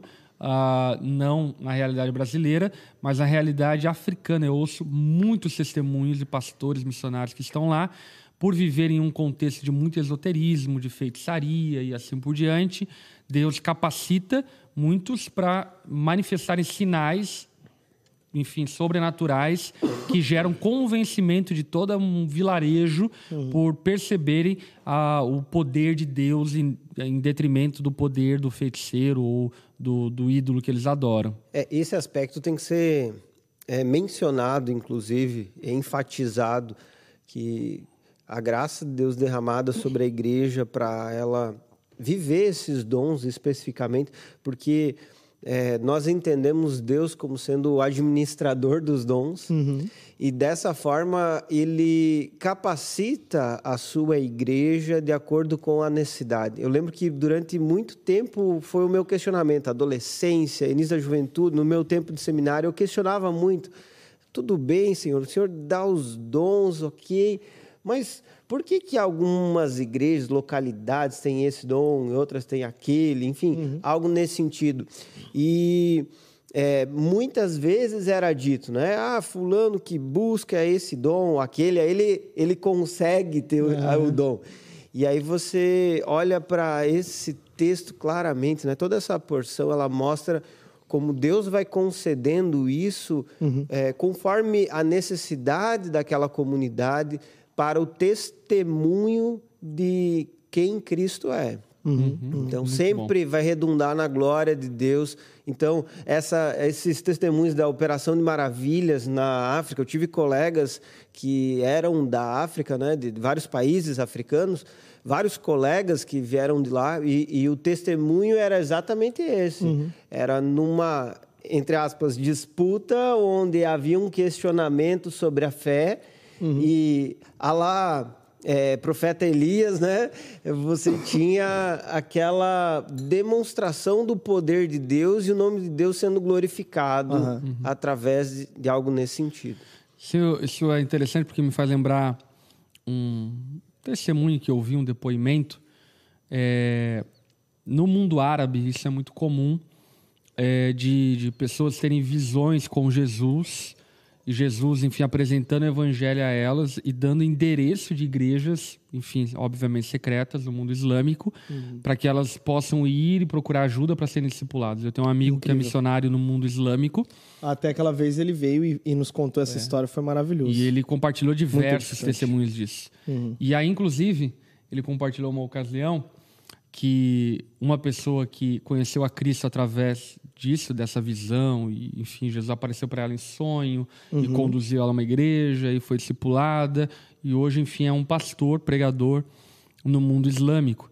E aí, em dada ocasião, ele estava pregando nos Estados Unidos, uhum. uh, veio um entrevistador e falou a visão de um pastor muito famoso do mundo reformado, sensacionista, dizendo: Ah, fulano de tal é, diz que isso é, é êxtase, que isso não é verdade, que isso não vem de Deus e assim por diante. É, o que, que você tem a dizer sobre isso? E aí então o pastor islâmico falou: olha, eu sei quem é Jesus, mas eu não conheço esse homem. É, basicamente o que ele quis dizer é o seguinte: olha, contra fatos não há argumentos. É, eu é era islâmico, não conhecia Deus, não conhecia Jesus, e hoje eu o conheço, mas eu ainda não sei quem é esse homem. Portanto, muito daquilo que o Rob até inclusive falou é importante, sabe? Às vezes a gente está tão preso no nosso contexto. No Ocidente, né? No Ocidente, até. numa teologia meio Nutella, sabe? A gente está tá discutindo sobre é, qual é a melhor igreja, enquanto existem realidades no mundo que não existe melhor igreja. Não existe uhum. a igreja, entende? Uhum. Então, às vezes, a gente está tão acostumado em relação a isso que por vezes acabamos descartando a múltipla forma e graça do Senhor agir no mundo, usando inclusive dons espirituais sobrenaturais para alcançar os perdidos. Sobre o, o, o, dom de cura, que a gente comentou agora, né? Sinais maravilhas e tudo mais, é importante entender também, no, no contexto brasileiro, existem alguns congressos, por exemplo, onde tem a seguinte propaganda, né? Ah, fulano vai estar aqui, ele tem o dom de cura. Então, uma espécie de curandeiro, assim, por assim dizer, uhum. né? Tem que tomar um cuidado, né? Porque é, eu creio que Deus usa em momentos extraordinários, mas não que uma pessoa necessariamente porte o dom de cura. É, necessariamente, assim, o cara é o cara que tem o dom de cura uhum. e de repente a propaganda e o, o cara é conhecido por ter um dom de cura. Eu não vejo sentido é, uhum. exegético para isso, entende? Uhum. Inclusive, algumas traduções trazem até a ideia de dons de cura, uhum. como uma manifestação de fato extraordinária é, e não necessariamente uma pessoa portando o dom de cura. Porque, inclusive, no nosso contexto, isso seria. Eu entendo que seria bem prejudicial. Nas situações em que eu vi é, que foi anunciado como tendo dom de cura, as pessoas foram para o culto, não para adorar Deus, e sim para receber uma cura. O que é a uhum. intenção errada, entende? Exatamente. Então não edificou a igreja. É, a, a respeito dos dons de cura, eu acho que é importante deixar evidente e claro que quem cura não é um homem, mas é Deus. Uhum. Agora é óbvio que existem pessoas, por terem mais experiências de cura, é, de terem orado e Deus ter curado, vão aumentar seu catálogo de, de milagres realizados nessa área, porque são pessoas que, por exemplo, sei lá, têm o costume de irem visitar enfermos no hospital. Então, naturalmente, uma pessoa que tem esse costume e crê que o Senhor pode curar e ora por cura, vai é, aumentar o seu catálogo de uhum. é, testemunhos a respeito de curas. Porém, é, o que o Geiles falou é muito importante deixar evidente, que esse não é um poder que pode ser detido por alguém, no sentido de eu determino a cura ou não. Porque se Deus não quiser curar, ainda que eu ore, Exato. jejue, faça qualquer coisa, não vai curar. Uhum. Porque no fim das contas, a cura vem do Senhor. E importante também dizer que essa cura não é uma palavra de afirmação, como a gente vê em algumas experiências assim, em geral, né? Tem até um vídeo bem famoso aí que tem rodado o Brasil nos últimos dias, de uma pessoa ali dizendo: Você está curado, levanta, levanta, levanta. Puxa a pessoa e de repente a pessoa cai novamente na, na cadeira de rodas. Então é, Constrange, né? Exatamente. É um constrangimento para a pessoa e a, a ênfase ali está sobre uma confissão positiva. Gente, não é isso. O dom Exato, de cura não é essa confissão positiva. Isso é muito comum. é uma positiva, convicção exato. do que Jesus é. é poderoso para realizar. Ponto. É, eu não preciso subir o tom da minha e nem, voz. E nem preciso... somente para realizar, né? Mas para realizar aquele milagre específico. Exato, exato. Por exemplo, Jesus ele não errava quando dizia levanta e anda. Ele não errava ao dizer levanta e anda, obviamente, um porque ele era Deus, mas porque ele tinha convicção de que era da vontade do Pai trazer cura sobre aquela pessoa específica. Então, uhum. o dom de cura está muito relacionado a isso. E você não deve é, usar de, de positivismo para desejar cura ou algo do tipo. Você precisa fundamentar-se na fé. Uhum. Numa fé ampla, ou seja, eu posso orar por qualquer enfermo porque eu creio que Deus cura. Uhum.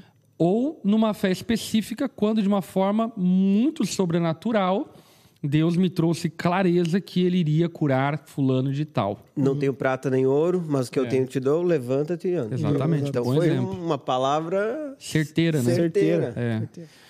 Uh, vamos lá, vamos continuar, porque a gente tem que encerrar. é. uh, a capacidade de profetizar. A outra lhe dá a capacidade de discernir uma mensagem que é do Espírito de Deus ou de outro Espírito. Então, essa, dom de discernimento, né? Uhum. A outra ainda dá a capacidade de falar em diferentes línguas Aqui não vamos entrar no mérito do dom de língua, de variedades, porque a gente vai falar sobre isso lá no capítulo 14. Então, uhum. continue aí no estudo bíblico, uhum. lá a gente aprofunda um pouco Ô, mais nisso. O que eu quero só pontuar aqui, uma ênfase de Paulo aqui, é que nem todos precisam ter o dom de línguas. Isso é bem importante. Ah, bem importante. Porque é, né, a cada, a um, cada um ele dá. Exato. Isso. Então, assim. É, porque eu, de verdade, Heavy, muita gente. Eu já atendi, por exemplo, uma menina que veio de uma igreja é, dessa tradição e ela se sentia mal por não falar. Então, talvez você viva essa realidade.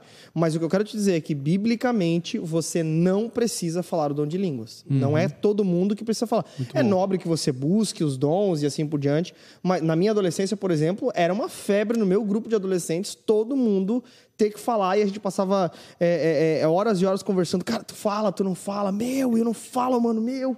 Cara, e chega nos retiros e eu não falo, mano, seu. Será que tem alguma coisa de errado então, comigo? aí que tá esse, esse termômetro de espiritualidade. Exato. Que é o que a Bíblia está não rechaçando aqui, né? Exato, não, não, não existe isso, é. né?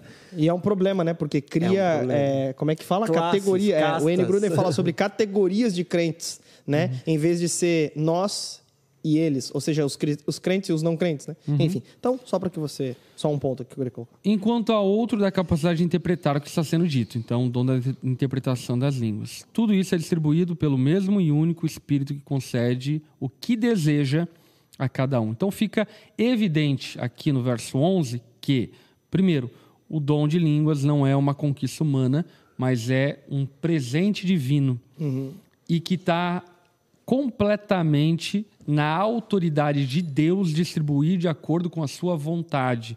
Portanto, se Deus não quiser dar a alguém algum dom, não dará aquele uhum. dom, ainda que essa pessoa jejue, faça propósito, ou seja lá o que for. E fale, glória a Deus, aleluia, glória Exatamente, a Deus, aleluia. porque Deus não dá e concede dons é, de maneira coerciva, né? Exato. É, levando, enfim, a gente a ter que, sei lá, quase que enquadrar Deus para que Ele nos dê. Ele nos dá de acordo com a sua soberana vontade Amém. e visando a edificação da igreja, o propósito maior que é a edificação da igreja.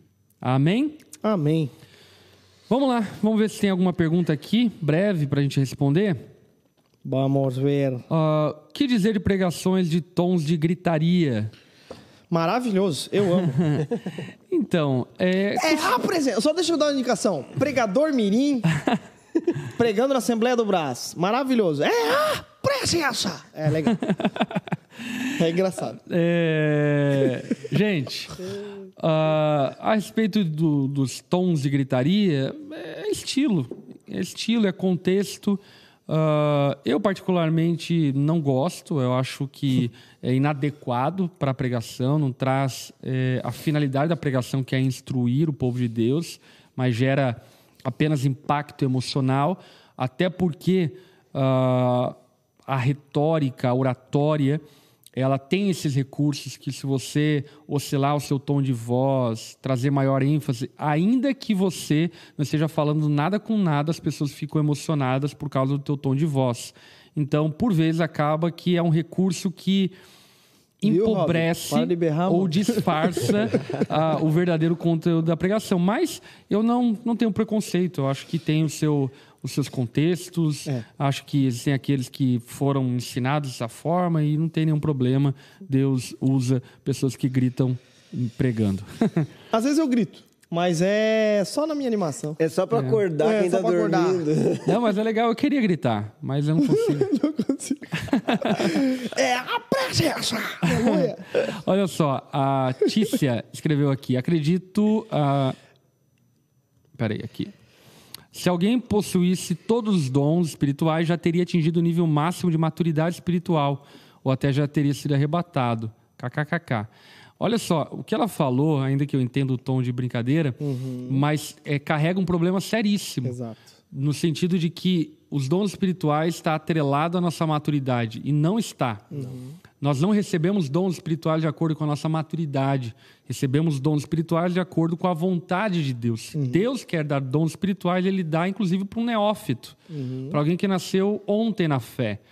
Ou Deus concede dons espirituais para alguém mais maduro, porque não está relacionado com maturidade, com tempo de caminhada, com conhecimento, uhum. com piedade, com caráter, mas está relacionado com a vontade de Deus da edificação da igreja. Uhum. E por vezes, inclusive, Deus, o apóstolo Paulo vai falar isso, inclusive, usa as coisas loucas do mundo para confundir as sábias. Ele capacita pessoas que inclusive tem caráter duvidoso, uhum. é, tem condutas duvidosas, mas que são usados pelo Espírito Santo uhum. para a edificação da igreja, para trazer benefício, arrependimento, ou seja lá o que for. Portanto, nunca trele ah, dons espirituais com maturidade. Não tem a ver com maturidade. Inclusive, isso a gente vai falar melhor na semana que vem, é, precisamos compreender que os dons espirituais, na verdade, são dados porque nós somos imaturos.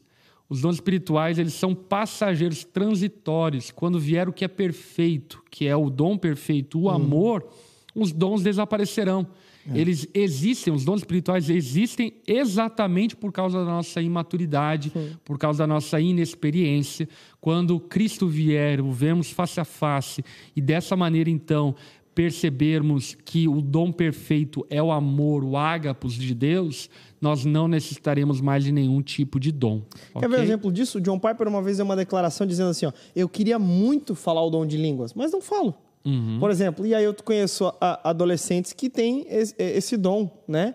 Na, na, minha, na, minha, na minha antiga igreja, pessoas muito simples têm esse dom e é. tudo mais.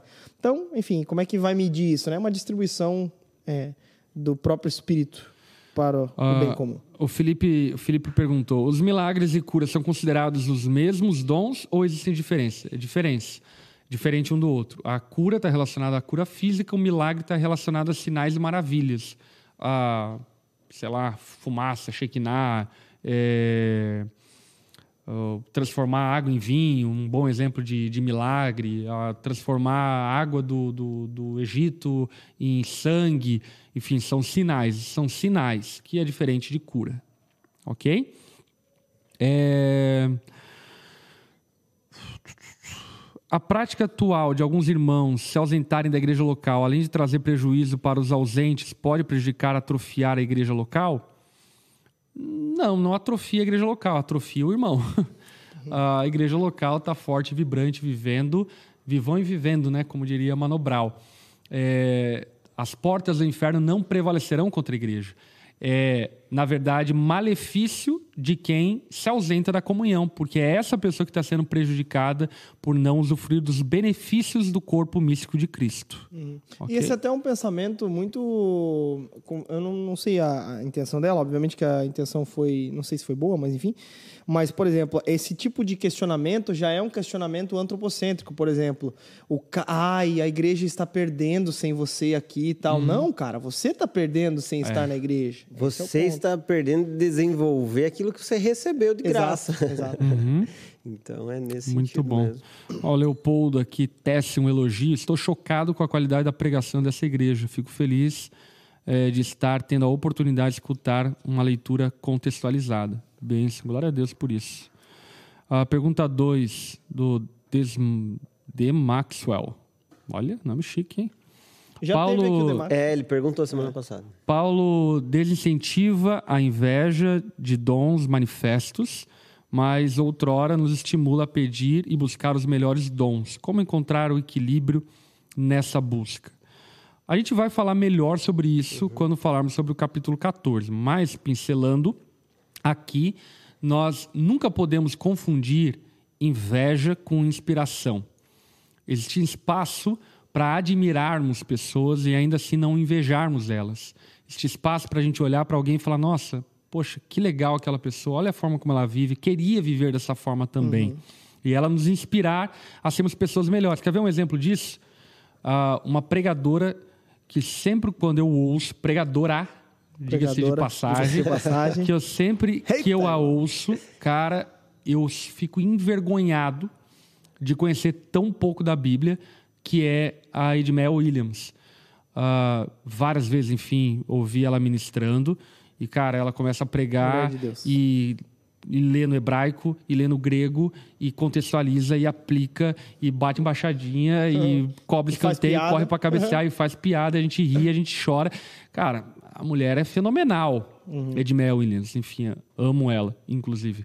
Ah, e é uma mulher que, sem sombra de dúvida, eu me inspiro demais, mas eu não Uhum. a invejo. Eu não quero ser Edmel Williams, mas ela me inspira.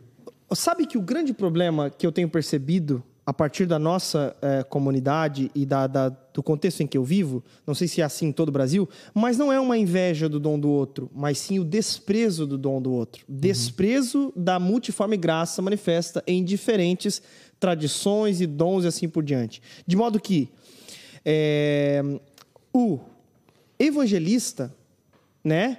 Super empolgado em pregar o evangelho e falar, mano, o negócio é pregar o evangelho, o negócio é fazer acontecer tal. E de repente ele olha para o mestre, ele olha para o mestre e despreza o mestre. Diz, é, esses teólogos chatos que só falam sobre teologia, coisa chata, não sei o quê. O teólogo, por sua vez, olha para o evangelista, é, quer evangelizar, não sabe nem do evangelho, não sabe nem do não sei o quê.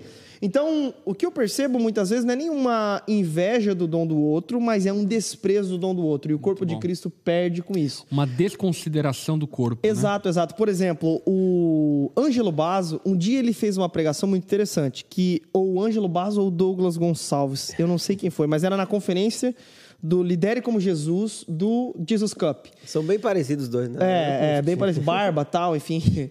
Mas qual que é o ponto? Algum deles contou a mesma história da mulher é, samaritana, onde Jesus tem um encontro com ela e ele apresentou a perspectiva do mestre a respeito da mesma história, do evangelista, do pastor e, assim, e do apóstolo. E ele fez um comparativo de todas as visões e se um desprezasse o outro, como é que seria a tratativa de quem olha a história e assim por diante. E é muito interessante, porque, de fato, quando há um desprezo do dom do outro, é o grande problema. É. Né? Enfim. Sem sombra de dúvida. Às vezes, o que a pessoa tem é o desejo de ter o reconhecimento que aquele tem, com É. aquele dom que ele possui, né? Então, também é uma consequência de, É. desse desprezo. Vamos lá para as últimas perguntas, ok? É, se Deus distribui os dons conforme Ele quer, o que seria a questão de buscar os dons? É uma boa pergunta da Caitlin. Ah, a questão de... Caitlyn. que engraçado. É. É, Kathleen. É Kathleen? É que não tem um acento, Kathleen, né? gostei, hein, Kathleen? Kathleen. Deixa eu ver. Aqui é Kathleen, é verdade. É a Kathleen do New. Aham. Do New não, do UNVT agora. Será que é a Kathleen? Acho que é, mas é a Kathleen do UNVT. Fera, a Kathleen é fera. Tá. É... Então vamos lá, Kathleen, né? Se Deus distribui os dons conforme Ele quer, o que seria a questão de buscar os dons? Então, é uma questão muito interessante, por quê? Porque Deus ele distribui conforme Ele quer, mas de acordo com a necessidade da edificação da igreja. Portanto, inclusive ontem, quando eu preguei, eu encerrei a pregação dando essa ênfase de que nós recebemos os dons de acordo com a necessidade da igreja. Portanto, buscar os dons não é ficar trancado no quarto dizendo Deus me dá meu dom, me dá meu dom. Mas buscar os dons é servir a igreja diaconalmente para que se faça necessário Deus nos capacitar com dons para fazermos melhor o serviço que nós eh, nos propomos a fazer como igreja. Então, Buscar os dons não é ficar buscando uma experiência de transe. Uhum. Buscar os dons é pegar um balde, pegar uma toalha e lavar os pés dos nossos irmãos. É interessante que vai ser natural esse desenvolver do dom. Você tem essa inclinação de forma muito natural, porque o Espírito te deu essa capacitação. Uhum. Então, isso vai acontecer é, uhum. no contexto da igreja. Lembrando, é na caminhada que isso vai acontecendo. Você vai tendo aquela impressão, aquela certeza. Ah, eu preciso ir lá orar pelo meu irmão. Quando uhum. você vai orar, você percebe que tem algo que você pode falar para ele especificamente. E isso, é, sem criar um, uma história em volta disso, é, é algo que vai acontecendo é, como consequência de uma é, caminhada cristã é, totalmente natural, né? Bom demais. Olha lá.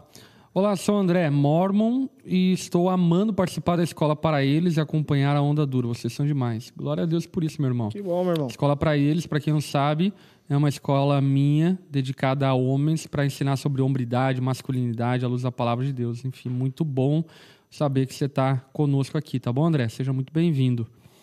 Uh, última pergunta. A gente tem que dar tchau. Venha no culto, André. É verdade. Faço um convite para ti, meu querido. Uh... Última pergunta aqui do Renato. Boa noite. Vocês entendem que, essa é uma, é, que esta é uma lista que cita alguns dons ou é uma lista fechada de dons? Então, é, não é uma única lista. É, existem outros momentos que Paulo cita outros dons, como por exemplo o dom da misericórdia, dom de liderança. Uhum. Em outros momentos, Paulo vai citar outros dons. Quando nós olhamos para Atos dos Apóstolos, nós percebemos que eles têm alguns dons ali operados pela igreja que não estão listados e decifrados. Então, o que eu diria para você é o quê? Eu tenho receio de nós irmos para além do texto bíblico no que diz respeito aos dons que a palavra de Deus cita. Hum. Porém, eu também não percebo no texto bíblico uma preocupação exaustiva de dizer exatamente quais são os dons.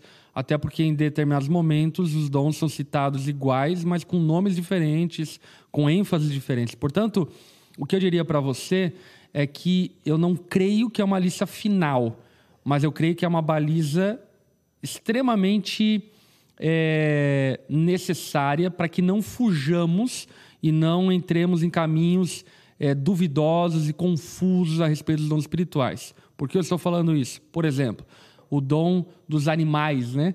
que, enfim, é, principalmente veio do avivamento de Toronto, é, pessoas, enfim, imitando leão e águia e não sei o que, não sei o que lá. Eu não creio nesses dons espirituais. Eu Sim. não encontro biblicamente nenhum fundamento para crer nesses dons espirituais.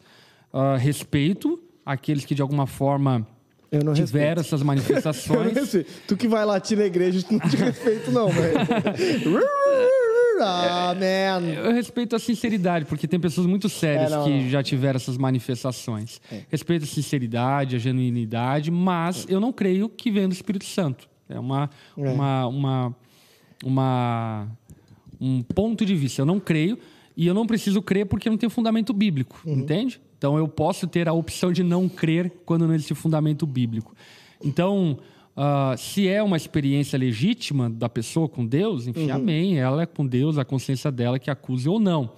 Agora, é, eu acho muito perigoso quando nós vamos para além das escrituras a respeito dos dons espirituais, mas ao mesmo tempo eu não restrinjo, porque eu não consigo perceber no apóstolo Paulo uma tentativa de catalogar tudo ipsilipsiri sem deixar nenhuma brecha de possibilidade da ação do Espírito Santo de maneira que extrapole aquilo que ele fala. Então, é, só uma consideração. Até interessante, né, que o profeta Ágabo, por exemplo, ele chega, pega um cinto, amarra Paulo com uhum. um cinto e diz: Olha, é o que vai acontecer com você.